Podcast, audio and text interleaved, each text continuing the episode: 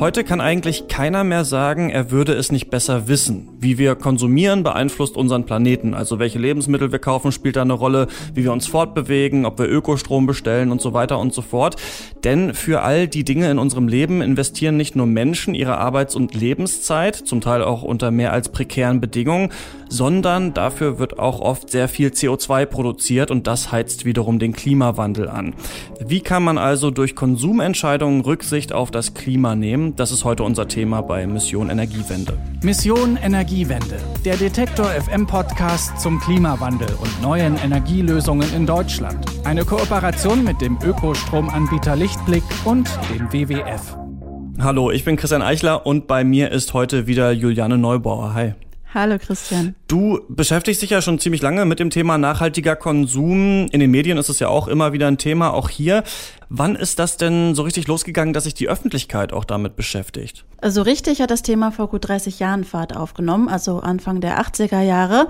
Da haben Menschen vor allem in den Industrienationen, auch wir hier in Deutschland, begonnen zu realisieren, dass wir die Umwelt maßgeblich gefährden. Erinnert sich Rainer Grieshammer, Geschäftsführer des Öko-Instituts. Er hat 1984 den Öko-Knicke rausgebracht und das war damals ein Bestseller. Und das, obwohl die fatalen Katastrophen noch bevorstanden. Und ganz wesentlich war auch das Jahr 1986, da war ja äh, Tschernobyl, der GAU, es gab diese große Rheinkatastrophe, die durch den Brand in dem Chemiewerk in Basel ausgelöst worden ist. Und da kann man vielfach beobachten, dass das enorme Auswirkungen auf die Einstellung zu Umweltschutz und Gesundheitsfragen hatte. Okay, und seitdem hat sich dann wahrscheinlich auch vieles verändert, oder? Zumindest wurden seitdem einige Richtlinien auf EU-Ebene beschlossen, vor allem was den Stromverbrauch von Haushaltselektronik betrifft, sagt Grieshammer. Fast alle Elektrogeräte, Kühlschränke, Wäschetrockner, Waschmaschinen, da ist der Stromverbrauch 60, 70 Prozent geringer als in den 80er Jahren. Und auch was unsere Mobilität betrifft, vom Niedrigverbrauchauto, es gibt seit einigen Jahren zum Beispiel ja das 3-Liter-Auto, Elektroautos, Carsharing, E-Bikes. Das sieht Grieshammer äh, alles klar als Fortschritt, auch im Lebensmittelbereich, die Verbreitung von Bioprodukten, die es mittlerweile ja in fast allen Supermärkten zu kaufen gibt. Seit den 80er Jahren kann man mittlerweile also deutlich mehr und besser klimafreundlich konsumieren. Und man kann das ja auch im Internet ausrechnen lassen, also wie sehr man selbst das Klima äh, belastet. Ökologischer Fußabdruck heißt das. Was gehört denn da alles dazu, wenn die das ausrechnen?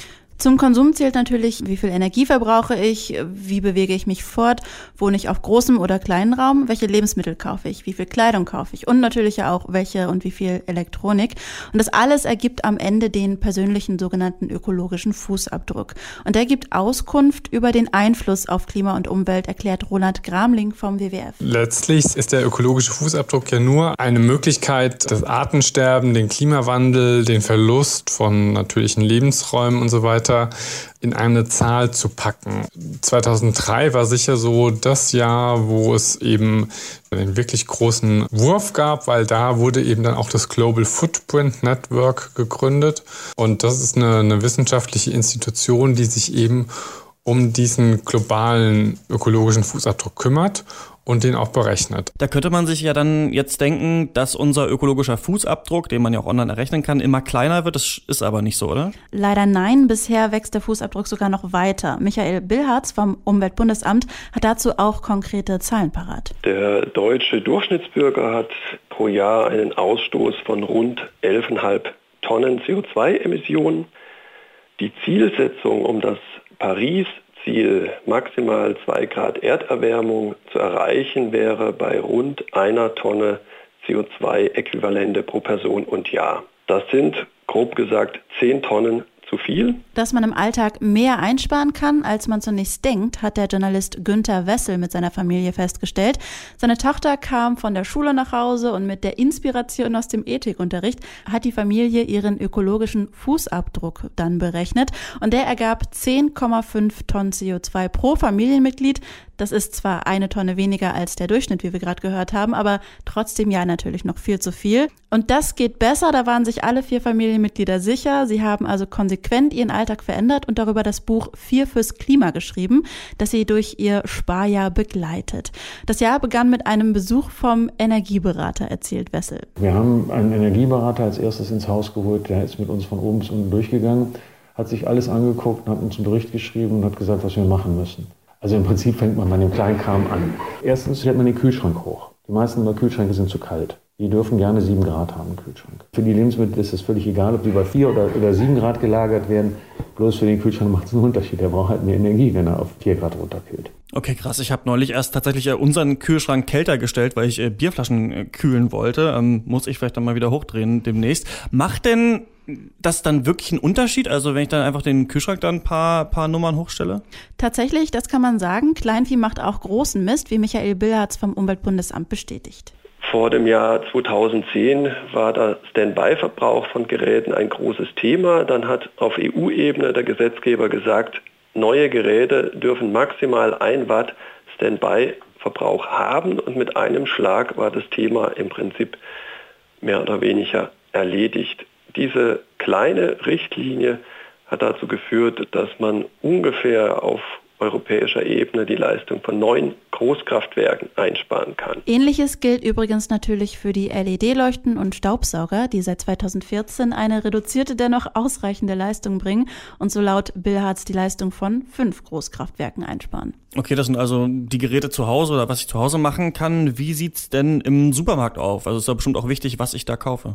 Besonders die Menge des Fleischkonsums äh, ist hier ziemlich bedeutend tatsächlich. Da erzähle ich dir ja wahrscheinlich nichts Neues. Nee, das habe ich mir gedacht. Ja.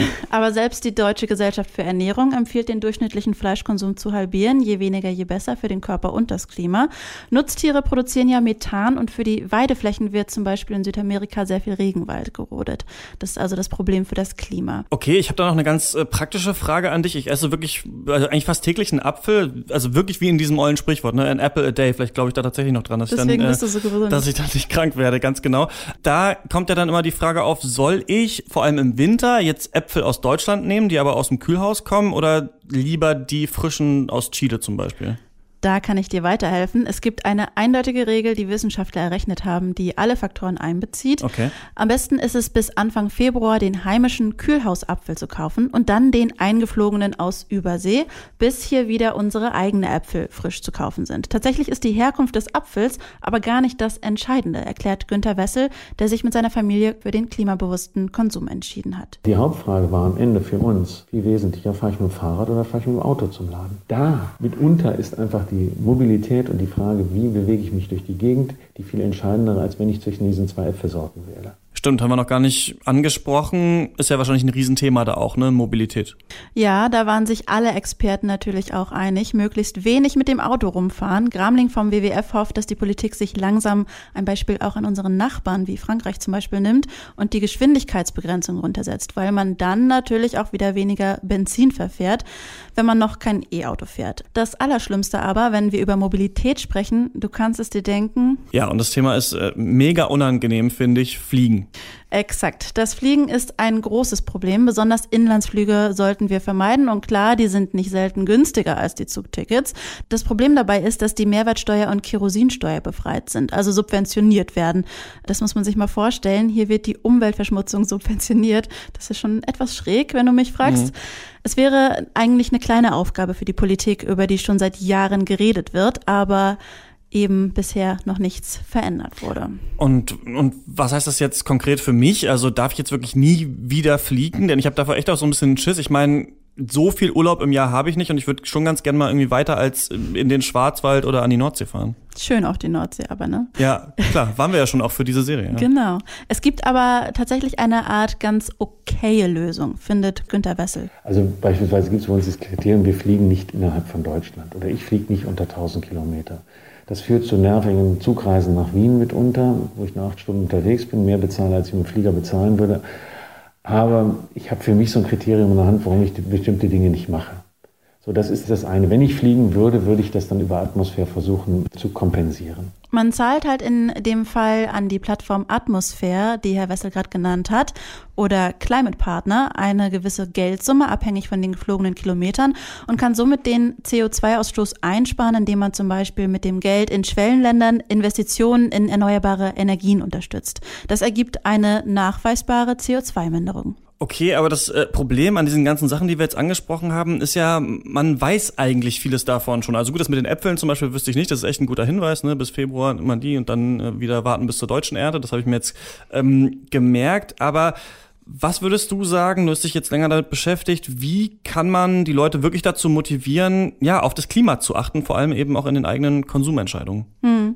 Ich glaube, es ist erstmal ganz wichtig, die Umstellung eben nicht als Verzicht zu sehen. Es geht hier nicht darum, sich zu beschränken, sondern mhm. vielleicht eher darum, ein besseres Leben in einer gesünderen Welt zu führen.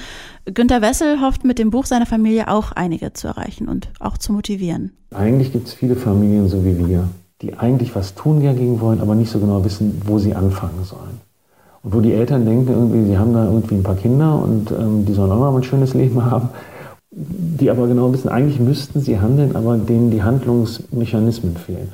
Und in den Händen sehe ich das Buch eigentlich am liebsten. Und da glaube ich, da erreichen wir die Leute am besten. Dass wir erstmal sagen, es gibt niedrigschwellige Angebote, wo du was ändern kannst und dann guckst du mal weiter, wie, wie, dein Leben sich ändert. Die vierköpfige Familie hat es in dem Jahr übrigens geschafft, ihren ökologischen Fußabdruck um 30 Prozent zu verkleinern. Und alle Experten, die ich gesprochen habe, sagen, wenn wir das alle so machen würden, könnten wir die Klimaziele von Paris vielleicht doch noch zusammen erreichen. Da ist aber trotzdem natürlich auch noch die Politik gefragt. Sagt Juliane Neubauer zum Thema klimabewusster Konsum. Danke. Gerne. Nächste Woche feiert dann meine Kollegin Marisa Becker hier ihren Einstand bei Mission Energiewende, denn die hat sich angeschaut, wie die Städte der Zukunft geplant werden, denn auch die müssen ja irgendwie fit für den Klimawandel sein. Wenn Sie das nicht verpassen wollen, dann können Sie Mission Energiewende überall abonnieren, wo es Podcasts gibt, zum Beispiel bei Spotify und eine gute Bewertung auf Apple Podcasts nehmen wir natürlich auch gerne. Ich bin Christian Eichler. Bis nächste Woche. Mission Energiewende, der Detektor FM Podcast zum Klimawandel und neuen Energielösungen in Deutschland. Eine Kooperation mit dem Ökostromanbieter Lichtblick und dem WWF.